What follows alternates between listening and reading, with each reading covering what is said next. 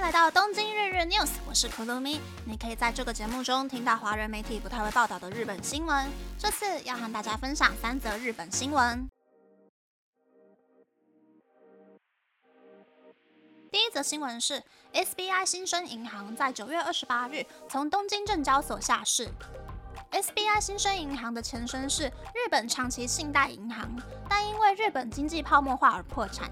经过重整后，公司名称变更成新生银行，并在二零零四年重新上市。这次下市的原因，可能是因为 SBI 新生银行是日本目前唯一一间还没有偿还完重整时期和日本政府借贷的公共基金的大型银行。SBI 新生银行下市前，最后的收盘价是日币两千七百六十六元。如果要一边上市一边偿还大约日币三千五百亿元的公共资金，就必须要将股价提高到日币七千四百五十元。不过，股票下市后，股价将不受到外界的限制，股东只剩下母公司 SBI 控股集团以及日本政府，就可以更有效地偿还公共基金。第二则新闻是，北海道的官方 X 账号抛出希望外界可以理解猎捕棕熊的贴文。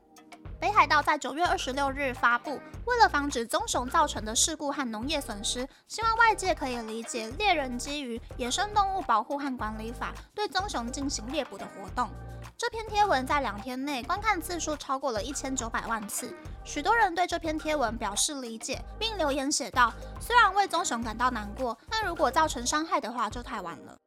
这篇贴文的开端是北海道知事九月二十二日在议会对二零一九年在北海道东部猎人猎杀了袭击六十六头牛的棕熊 OSO 十八后引发的一连串抗议表示，猎人是保护当地安全不可或缺的存在。之后，北海道的官网和 X 都发布了相同的内容。北海道棕熊对策室负责人表示，常常收到反对驱逐棕熊的意见，但棕熊对人类的生活产生重大影响。并不是要猎杀所有的棕熊，而是要猎捕造势的棕熊个体。第三则新闻是中国中秋节连休，最受欢迎的海外观光地第一名是日本。中国开始进入中秋节和国庆日连假，预计有二十亿五千万人会外出。最受欢迎的观光地是中国国内，但随着清零政策结束，海外旅行也逐渐恢复正常。虽然因为核废水问题，日中关系恶化。日本依旧是中国游客最喜欢的观光地。尽管中国政府继续批评核废水问题，但日币下跌增加了日本观光的吸引力。此外，韩国还有暂时免除中国游客签证的泰国，也是名列前茅的海外观光地。根据中国媒体的报道，从九月二十七日起，中国境内的铁路进入特殊运输模式。航空公司也增加航班。中国国家移民管理局统计，前往港澳和海外的人数每天平均是一百五十八万人次，大约是疫情前二零一九年百分之九十的水准。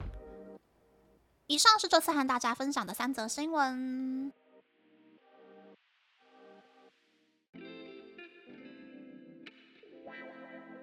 第一则新闻是 SBI 新生银行下市的新闻。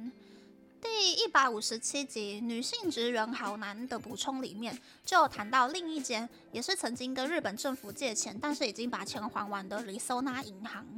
所以 SBI 新生银行转型成现在很受网友欢迎的网络银行，优惠活动超级多，生意应该其实超级好的，但是还一直还不完钱这件事情，一直是日本财经媒体的热门题材。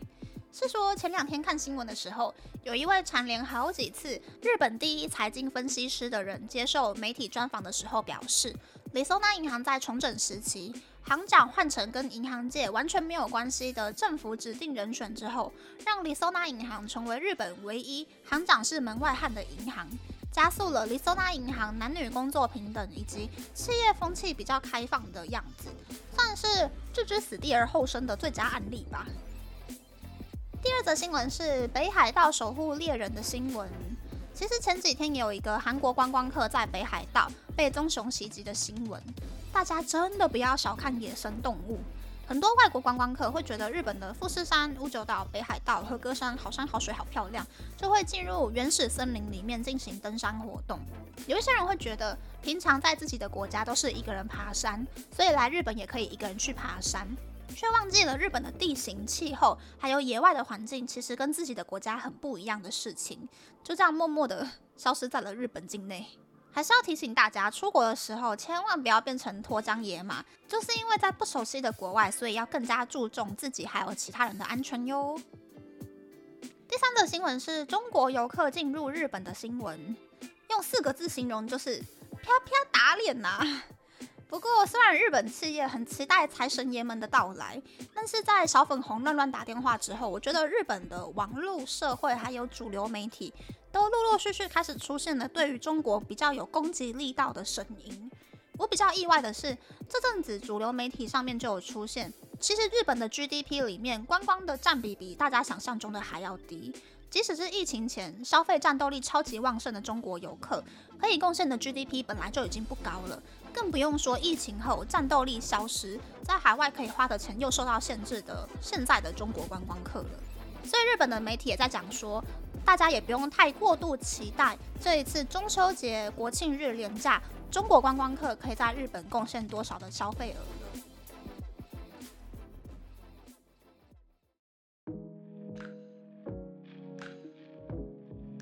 接下来想和大家分享。现在真的觉得还好，我没有预定 iPhone 十五 Pro 耶。